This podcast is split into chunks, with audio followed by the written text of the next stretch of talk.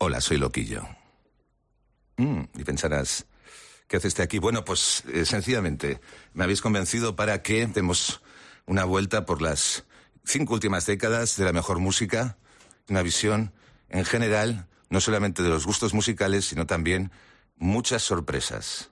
Así que, sin dilación, vamos a empezar cruzando el paraíso en Rock.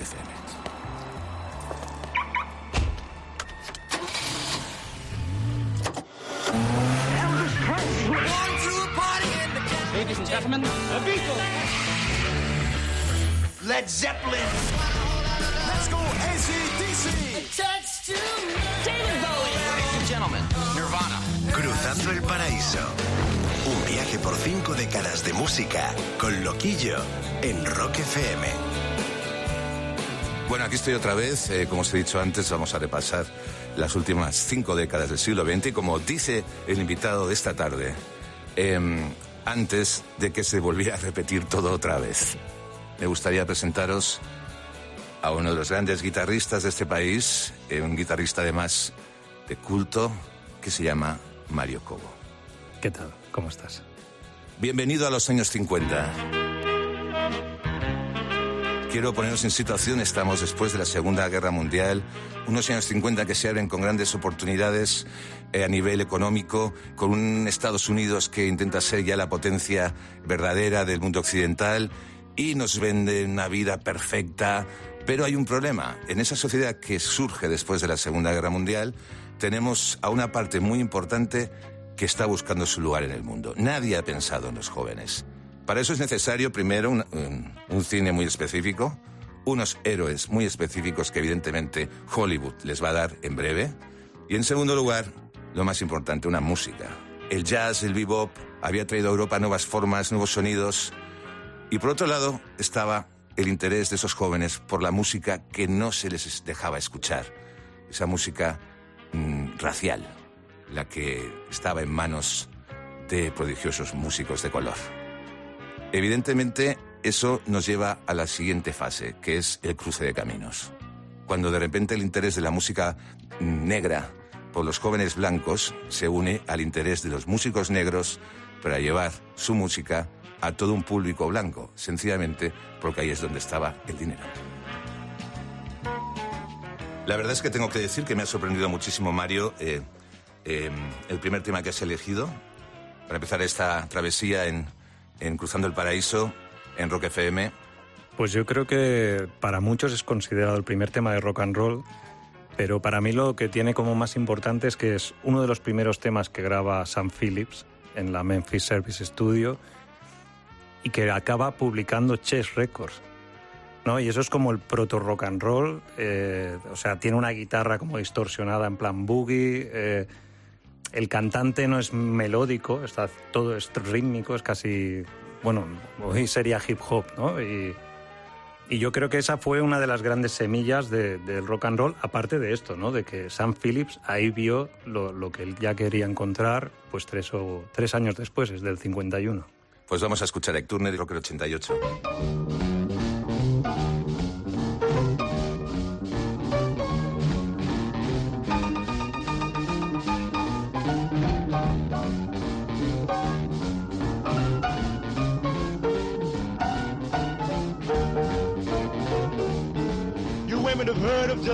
You've heard the noise they make, but let me introduce my new Rocket 88. Yes, it's straight, just one way. Everybody likes my Rocket 88. Baby, we'll ride in style, moving all along.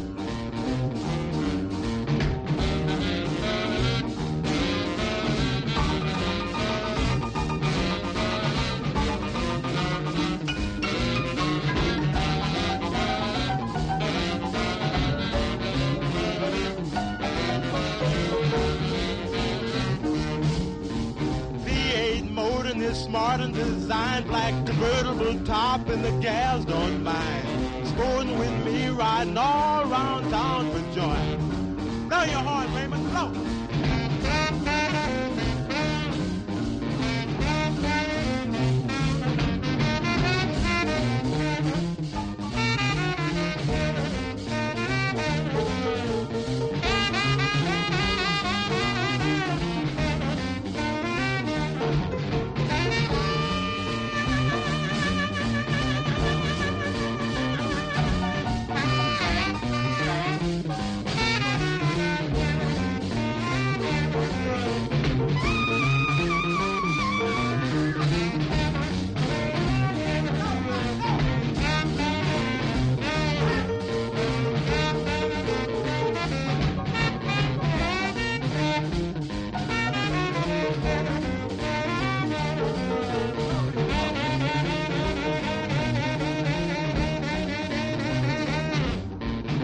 Jump in my rocket and don't be late, baby. We're pulling out about half past eight. Going round the corner and hit a fifth. Everybody in my car's gonna take a little nip.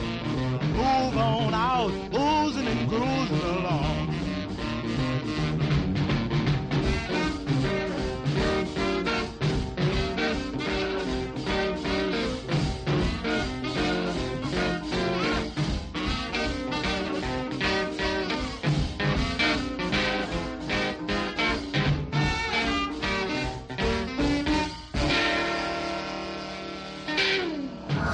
Rock FM con Loquillo, cruzando el paraíso. One, two, three o'clock, four o'clock, rock. Five, six, seven o'clock, eight o'clock, rock.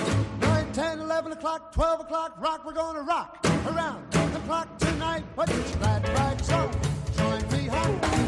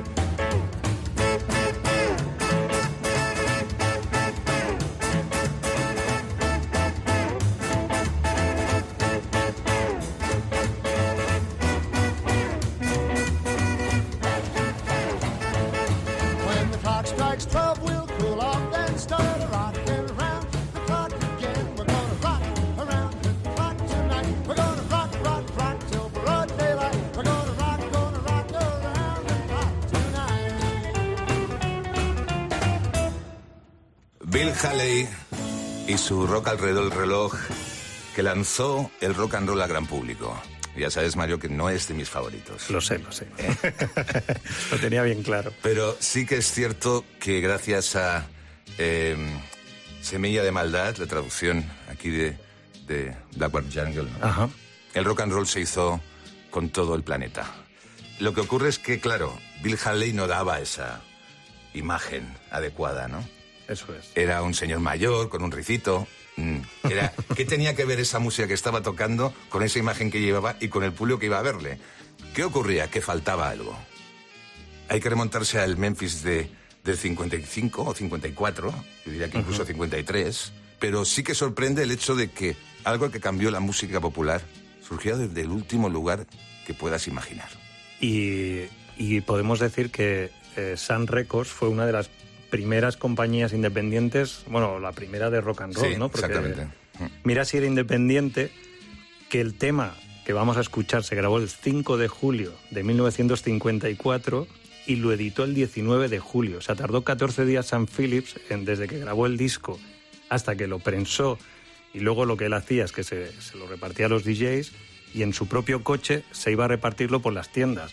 Y esta canción, que es la primera que grabó Sí. Elvis, ¿no? That's Alright Mama, eh, fue lo que él llevaba años buscando. O sea, desde Ike Turner, ¿no? que hemos escuchado antes, él O sea, quería la- la- un la- blanco Cantando la música de los negros. porque sabía que eso era el triunfo. No, no, era, no, sin duda es el tipo más visionario que ha habido en la música, desde luego. Y, y evidentemente al que le debemos todo, porque si él no hubiera tenido esa visión, el rock and roll. Lo que ahora conocemos como industria del rock, como música rock, como estilo de vida del rock, tuviera ese cohete que lo lleva a la estratosfera. Y ese nombre y ese artista era Elvis Presley.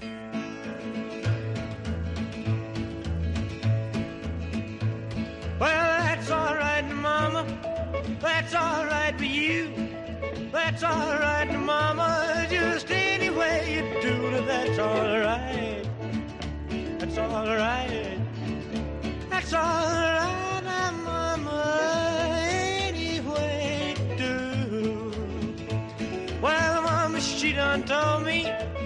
Done told me too. Son, that guy you fooling with, she ain't no good to you, but that's alright. That's alright. That's alright,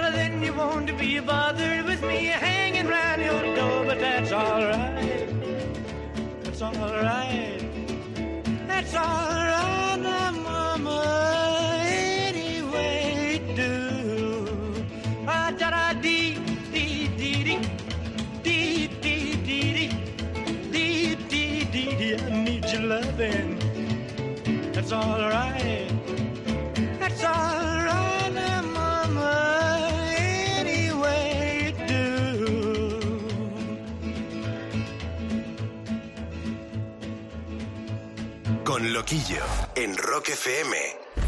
Cruzando el paraíso.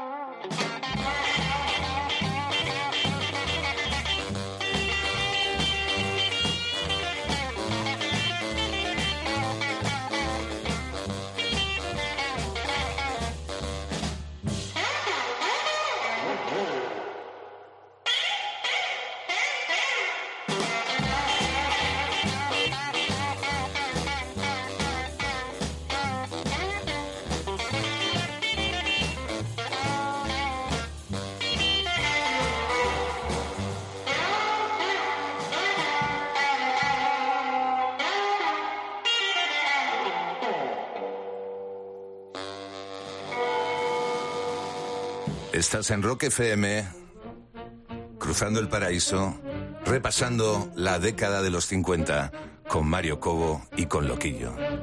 La verdad es que la, la vez que vi a, a Johnny Guitar Watson tocando con Chuck Berry y los Rebeldes en el Palacio de los Deportes de Barcelona fue una noche que mejor olvidar porque... No, es que fue muy fuerte, tío. Fue muy fuerte ver salir a Johnny Guitar Watson y cómo todo el público se le tiró encima, como si no fuera nadie, em, acusado de, de discotequero, por decirlo, decirlo de alguna Claro, manera claro. Sí, suave. sí, sí. ¿Eh? Creo que fueron tres canciones solamente las que pudo llegar a tocar. Qué fuerte. Yo, claro, es que Johnny Guitar Watson se reinventó luego en los Sí. 70s y se fue hacia el funk, pero a mí elegí esta canción porque que también es del año 54, como la de Bill Haley y la de Elvis. Y él está aquí ya en otra. Johnny Guitar Watson ya es casi Hendrix, es, es el, el eslabón antes de Es, Hendrix. es que es lo que te iba a decir, es que es el puto eslabón antes de Hendrix. Claro. Era Hendrix. Al fin y al cabo, Hendrix no había. Era el, un guitarrista que estaba trabajando con Little Richard. después. Claro, claro, claro. Y salió de ahí. Y salió de ahí. Entonces, eh, es que las cosas no suceden por casualidad. Bien, hablamos de la importancia del escándalo, de, de todo lo que provocaba el rock and roll y sobre todo el cruce racial, que era donde realmente estaba el lío, sobre todo en América. En Europa eso era de otra manera, pero Sí. en Estados Unidos sí que era un golpe eh, duro a, la, a las ideas más conservadoras, a, las, a todo el conflicto social que había que había llevado a los estados, digamos, más reaccionarios, incluso a prohibir el rock and roll en muchos de ellos, eso es real, y a la, sobre todo, proyección que empezaron a tener los grupos vocales. de lo que luego se llamaría doo-wop, ¿no? Que El inicio. Y de estas bandas luego salieron artistas muy grandes de, de soul. Las bandas de doo fueron, eh, em, de alguna manera, para los blancos fue quizás el, el ensayo perfecto para, para lo que después fueron los cantantes melódicos, de alguna manera. Y para, y para la cultura negra fueron los que después fueron los grandes del soul. ¿no? Y no hay nada mejor que escuchar este tema de los Cadillacs. Speedo.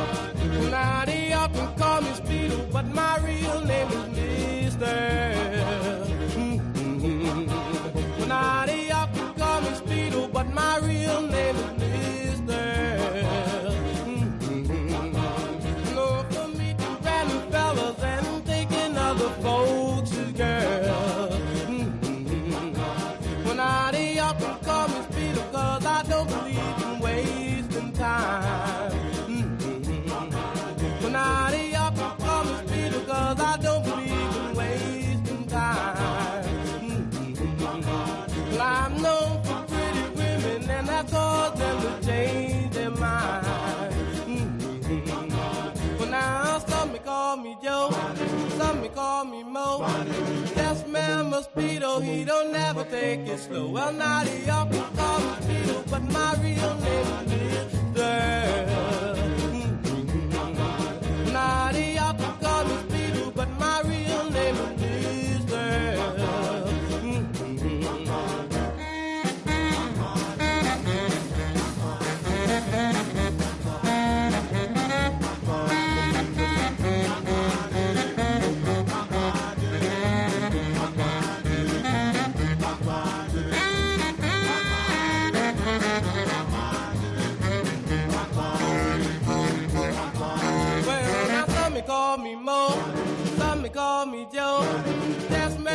Mosquito, he don't never take it slow. Well, now they all call me Speedo, but my real name is Mister.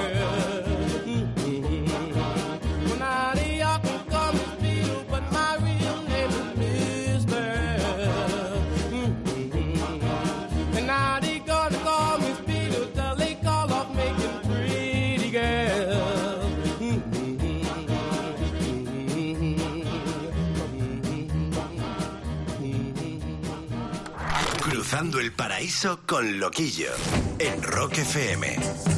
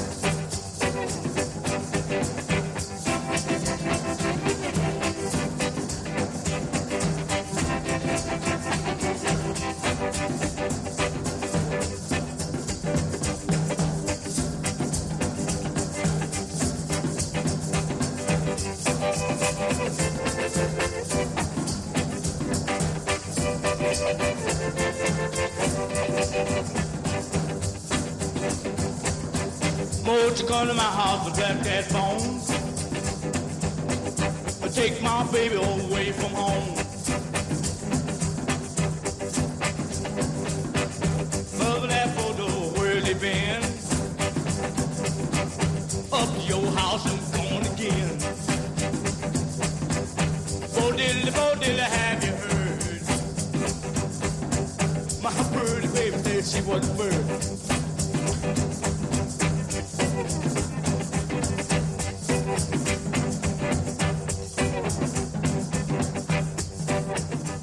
Me encanta escuchar a Bob Dylan en Rock FM aquí en Cruzando el Paraíso y no dejaré de pensar nunca que oh, los Rolling Stones le deben tanto a Bob Dylan, ¿verdad?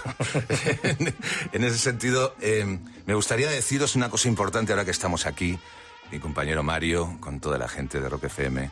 No olvidéis que lo que ocurrió con el rock and roll fue que gracias a esa explosión, las radios no les quedó más remedio que empezar a dar salida a los gustos de los jóvenes y no solamente las, las grandes cadenas que, que en Estados Unidos llegan de costa a costa, sino que se crearon un montón de radios independientes que ponían precisamente la música que no se escuchaba en esas grandes cadenas.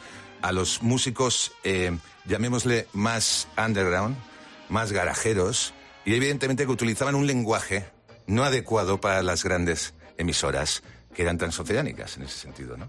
Los DJs eran figuras nacionales. Estaban aquellos que evidentemente eh, ponían la música que querían poner y habían otros que recibían pasta por ponerlo. O sea, Lo famosamente conocido como payola. payola. En esa época la- había mucha gente que solo tenía una radio en casa y era la forma de llegar a, a todas estas músicas. A todo el mundo. Si alguien quiere ver la importancia de una emisora de radio en la época del rock and roll, eh, debería ir a una película mítica llamada Ma- American Graffiti. Y ahí se hace realmente una, una mención a lo- a la- al significado de la radio en el, en el rock and roll y en la cultura popular.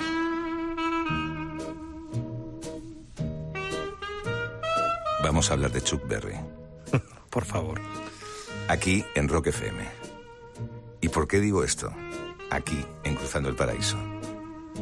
Porque mm, les puede molestar a muchos, pero este señor lo inventó. Yo os tengo que contar lo- la primera vez que lo vi.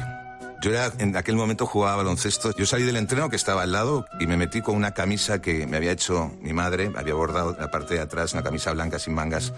eh, había bordado Buddy Holly Rocker. Que era, que era el título de un álbum de Buddy Holly que se vendía a 100, a 100 pesetas en, en- en cubiertas de estas de, de- en los drugstores, ¿no? creo que no fueron más de 2.000 personas al, al- al concierto. Y claro, yo fui ahí pensando que todo el mundo era rocker, que todo el mundo llevaba eh, brillantina en el pelo, que todo el mundo... y me encontré en la grada, todos eran hippies.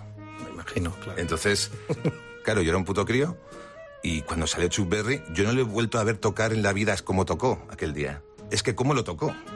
Entonces, eh, no sé si el hecho de que, de que, de que no hubiera gente eh, hizo el resto. Ver a Chuck Berry con 15 años. O sea, ¿qué más se puede pedir, no? Sin duda, la influencia de Chuck Berry está al mismo nivel de lo mal, lo mal que cae a mucha gente. Él siempre ha tenido esa actitud de despreciar y, y el chiste es esto que a veces contamos de que él exige en un contrato una guitarra que solo se puede alquilar en una tienda en Londres. Y esa tienda en Londres se la alquila a un músico americano, que es él. ¿A qué es buena? Exige también llevar él su propio coche. O sea que si cuando llega al aeropuerto, él conduce la limusina, él, y él cobra. Funciona así. Entonces, por eso, por eso, por el rebote que pueda llevar o por el- o porque se ha dado esa imagen de él, quizás su fama o su, importancia en la historia de la música no es la que debería ser. Pero creo que aquí todos nos quitamos el sombrero con Chuck Berry y con esta canción Maybelline. Maybelline, why can't you be true? Oh, Maybelline, why can't you be true? You done started doing the things you used to do.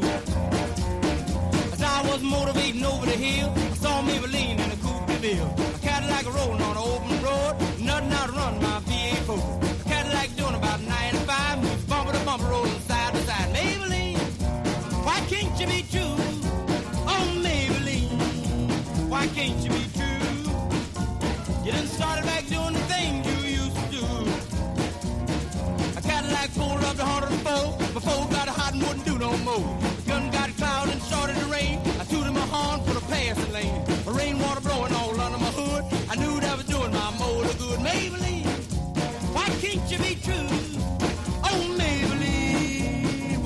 Why can't you be true?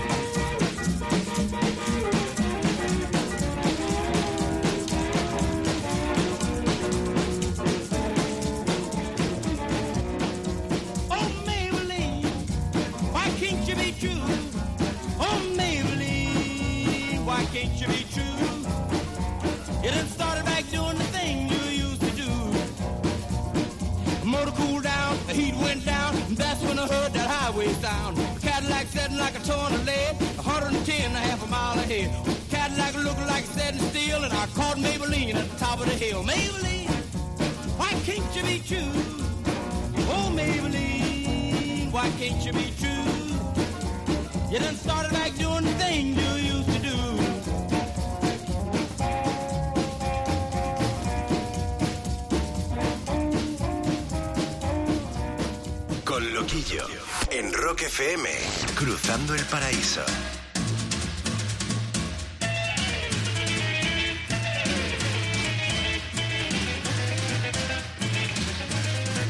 Catman's a coming, you better look out. Catman's a coming, running about. Catman's a coming, looking for a girl. Better hide your sister, man. C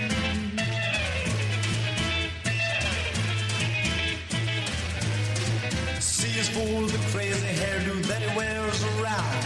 A is for the arms that he'll sneak around your waist. T is for the taste of the lips belong to you. Catman!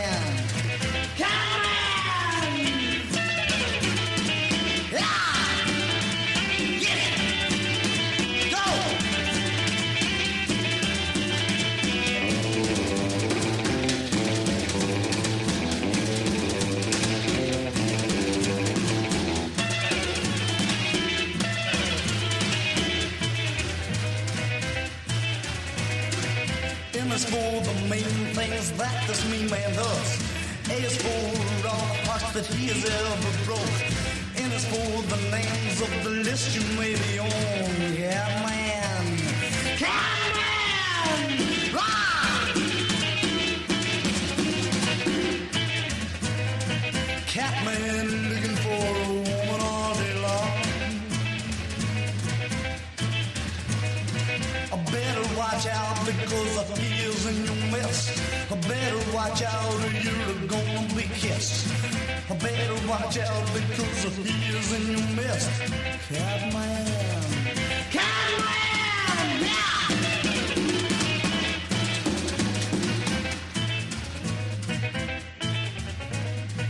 Better watch out because I'm the Catman.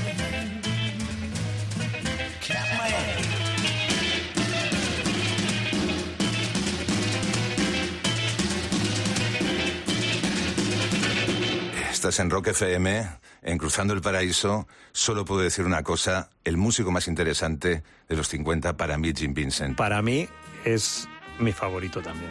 Yo la primera vez que escuché Jim Vincent pensé, esto no tiene nada que ver con el rock and roll. Es lo que pensé porque me parecía que estaba en otro sitio, directamente.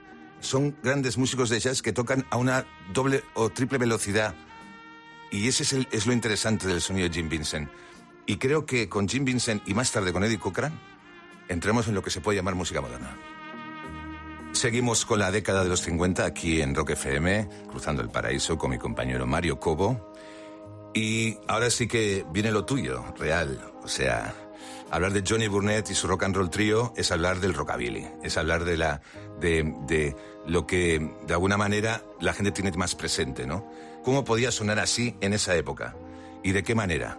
Claro, yo creo que esa es la, la figura casi, o su, su punto más importante, ¿no? O sea, tener un tema como este que se llama Rockabilly Boogie y y dar como un sonido que yo creo que hoy en día es casi el sonido que más marca en, en todo lo que hay de revival, ¿no? Es, es una guitarra salvaje, un, un backbeat al 2 y al 4 ahí que no para, o sea que no hay ni un redoble, yo creo que el tío era manco y solo hacía eso.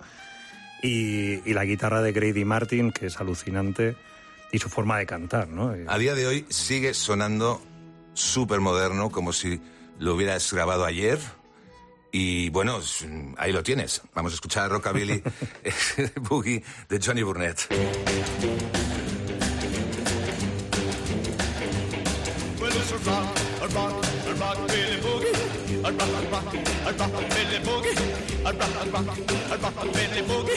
A rock, a rock, a rock, A rock, a rock, a rock, Billy Boogie. A rock, a rock, a rock, A rock, a rock, a rock, Billy Boogie. A rock, a rock, a rock, Billy tonight. Well, I know a little spot on the edge of town where you can really pick 'em up and settle down. It's a little place called a hideaway. You do the rockabilly to the break of day. Well, it's a rock, a rock, a rockabilly boogie. A rock, a rock, a rockabilly boogie. A rock, a rock, a rockabilly boogie tonight.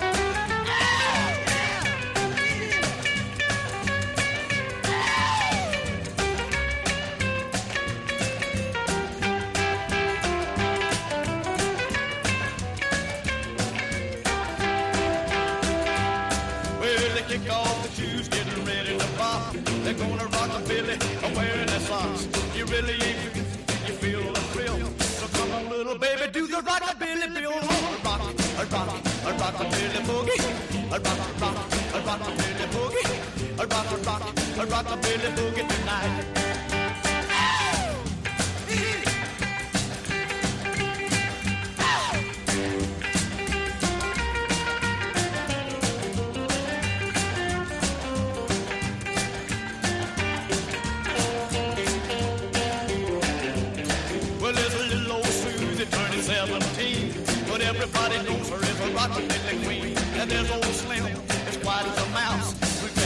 Susie he'll tear the house, but it's a rock, a rock, a rockabilly boogie, a rock, a rock, a rockabilly boogie, a rock, a rock, a rockabilly boogie tonight.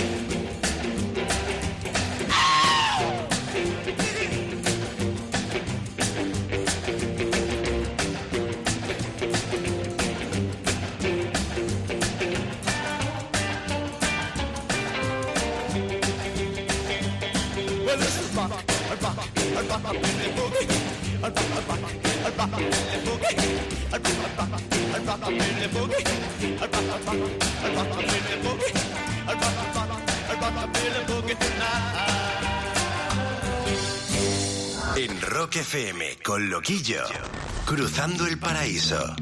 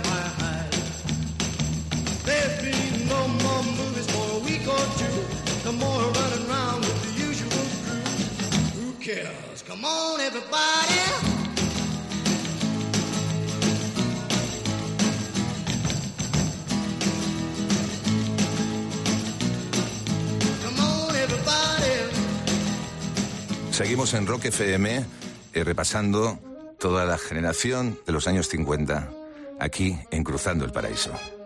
¿Realmente Eddie Cochran inventó el punk o inventó el hard rock? Es la gran pregunta del millón, porque fue el primero en trabajar con, con pedales, eh, aparte de Lin Ray. Estaba musicalmente por delante, murió muy joven. O sea, murió con 21 años. O sea, Es que es muy fuerte. se pasó muchísimo tiempo dentro del estudio investigando hasta que llegó a estos sonidos. Y e- eres un tipo que yo creo que es un icono del rock and roll muy importante porque al morir con 21 no, no, nunca lo vio nadie envejecer. O sea, su imagen es perfecta, era un referente juvenil. O sea, que si tú tienes 16 años y te compras un disco de Eddie Cochran o, o Jim Vincent o todo esto, sigue siendo actual. O sea, que tú lo Sí. haces tuyo, te lo crees y puedes ser ese señor, ¿no? Bueno, eso es, lo que hace que un músico sea eterno, que no forme parte de, un tiempo, sino que sea temporal. Eso es lo que le hace y que siga siendo influencia en todos los aspectos a músicos de nuevas generaciones. Bueno, estamos en Cruzando el Paraíso eh, con Mario Cobo en Rock FM, eh, dando un repaso a la década de los 50. Y bueno, eh, yo recuerdo cuando compré el primer disco de Duane Eddy, en una tienda de estas que había en los 70 de, material americano a, do- a dos pesetas o tres que estaban ahí, y vi un tipo con tupé, con una guitarra, con un pantalón de pinzas, con una chaqueta, y yo dije, ¿cómo mola el tío? Con... Y no paré hasta que conseguí que un sastre del barrio, amigo de mi madre, me hizo unos pantalones iguales. Entonces, lo digo muy en serio. Y entonces empecé a dejarme el tupé que llevaba Duane Eddy, porque además era muy curioso el tupé que llevaba. Y cuando vi que no cantaba, que solo tocaba la guitarra, digo, menuda putada. Porque claro, Yo creo que fue una de las figuras importantes. Hay que pensar que la guitarra eléctrica era casi, al principio de los años 50, un- una cosa de novelty, ¿no? Que llaman como un espectáculo. Era, y ahora, señores, un señor con una guitarra enchufada a algo. Y Dwayne Eddy consiguió hacer temas de pop instrumentales con nada. O sea, es que son temas que todo el mundo dice, no, pues yo esto lo puedo tocar yo. Pero nunca te va a sonar vamos a escuchar a Duane Eddy y su sonido rebelde.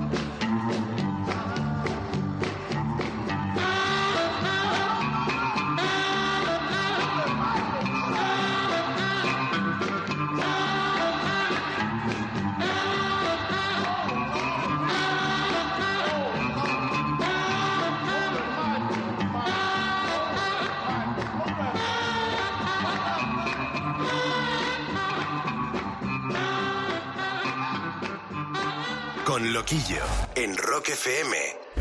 Cruzando el paraíso.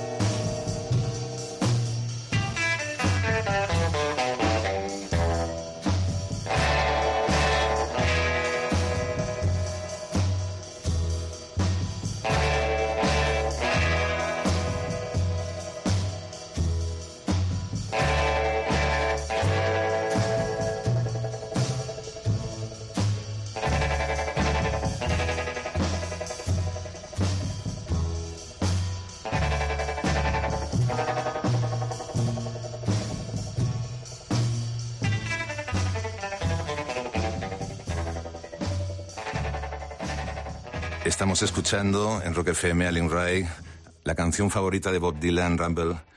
Y eh, no olvidéis que este guitarrista formó tándem con Robert Gordon a mitad de los años 70 y revolucionó el rock and roll y el rockabilly en ese momento y dio a conocer todos los viejos oldies a toda nueva generación de punk rockers. O sea, eh, creo que era Iggy Pop que dijo que, que la- cuando escuchó eh, este tema, Rumble, dejó el colegio. Y dijo, vale, yo me voy a dedicar a la música. Bien, ahora que, ¿con qué nos vas a sorprender, Mario? Pues en unos minutos te lo digo. ¿Qué guardará en su garaje Steve Van Sant, guitarrista de Bruce Springsteen? Un premio Grammy. Las llaves de una Harley.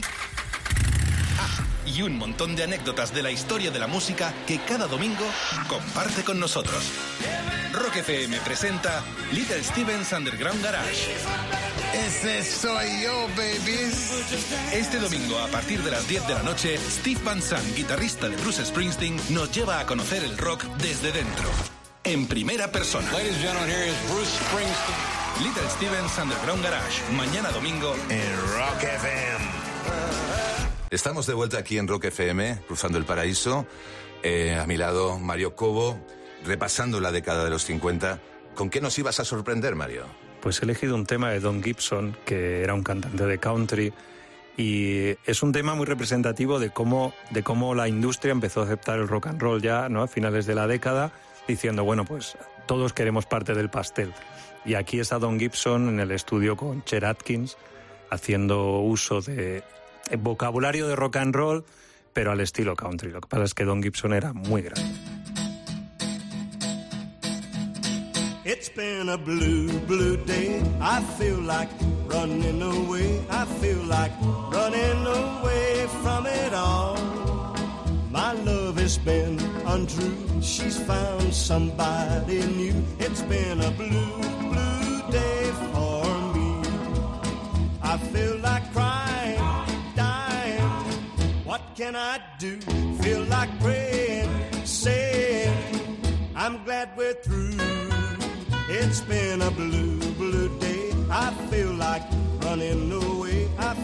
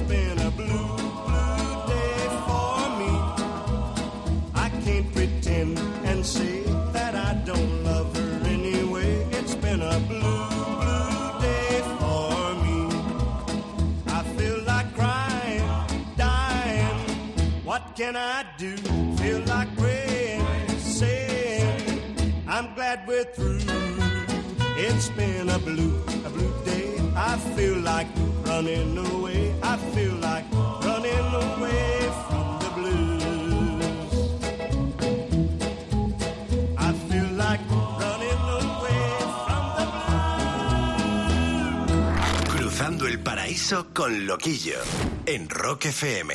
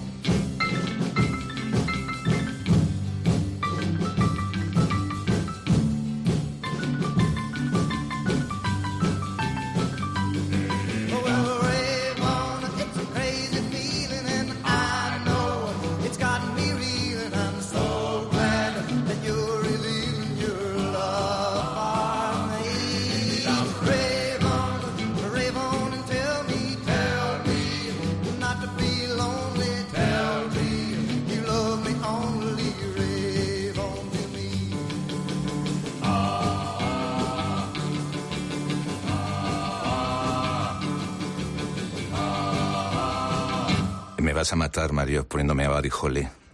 El día que murió la música. El día que murió Buddy Holly. Que sin él la música pop hubiera existido Beatles y muchas otras cosas. Eh, por otro lado, también tiene eso de haber muerto joven. Que al igual que Eddie Cochran, dejaba entrever lo que podía hacer y lo que podía haber hecho. Y una cosa que quería decirte, eh, ¿qué evolución tú como guitarrista ves, sobre todo en toda la técnica, en todos los sistemas de grabación, desde que Sam Phillips graba a Elvis Presley a lo que hemos escuchado hasta hace un momento de Buddy Holly? No solamente la técnica, sino el instrumental con el que trabajaban los músicos. Hombre, eh, hay que pensar que aquí, por ejemplo, en esta época ya se empiezan a hacer overdubs, pero cuando escuchamos a Elvis, eh, seguramente habían dos micros, no, no creo que hubiesen más. Y ya en esta época, los años cin- 58, 59, la evolución es increíble, o sea, a nivel de equipo, a nivel de conocimiento del estudio, de, del papel del productor, casi o tan importante como ellos. vamos. Bueno, Mario, hasta aquí todo el repaso a la década de los 50. Te agradezco muchísimo que hayas estado conmigo, cruzando el paraíso, que eh, además eh, es evidente que es, es, es un principio de muchas cosas. Y me gusta que además quieras terminar con dos versiones, digamos, de biblioteca, que se dice, ¿no? Eso es. ¿Eh? Y me gustaría que presentaras a todos nuestros oyentes a estos dos artistas que has elegido precisamente porque después fueron muy versioneados por las bandas de finales de los 70, principios de los 80. Bueno, pues ha sido un placer estar con vosotros. eh, me lo he pasado genial escuchando mi música favorita y poniéndola. Y nos despedimos con un tema de Ronnie Dawson que se llama Rocking Bones, un tema de rockabilly muy oscuro, muy loco y frenético.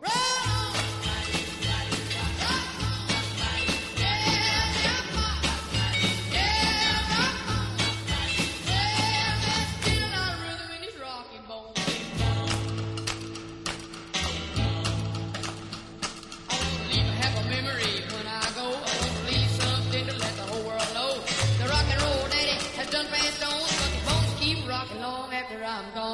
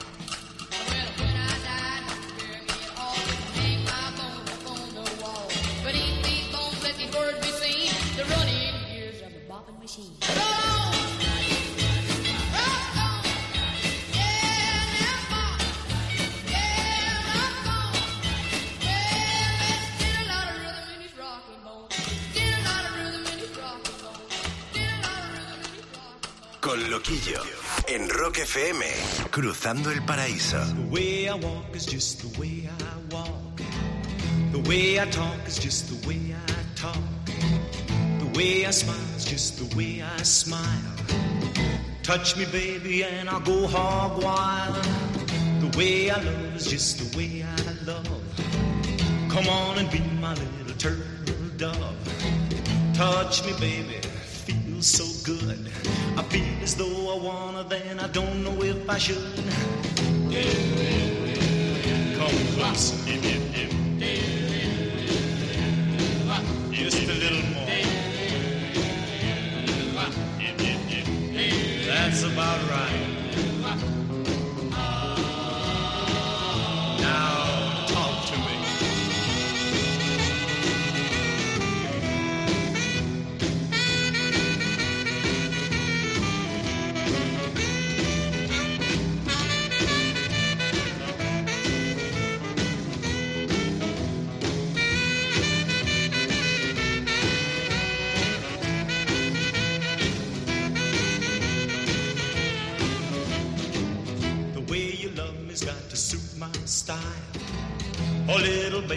I will say goodbye. Love me, baby, love me right. Love me morning, noon, and night. La verdad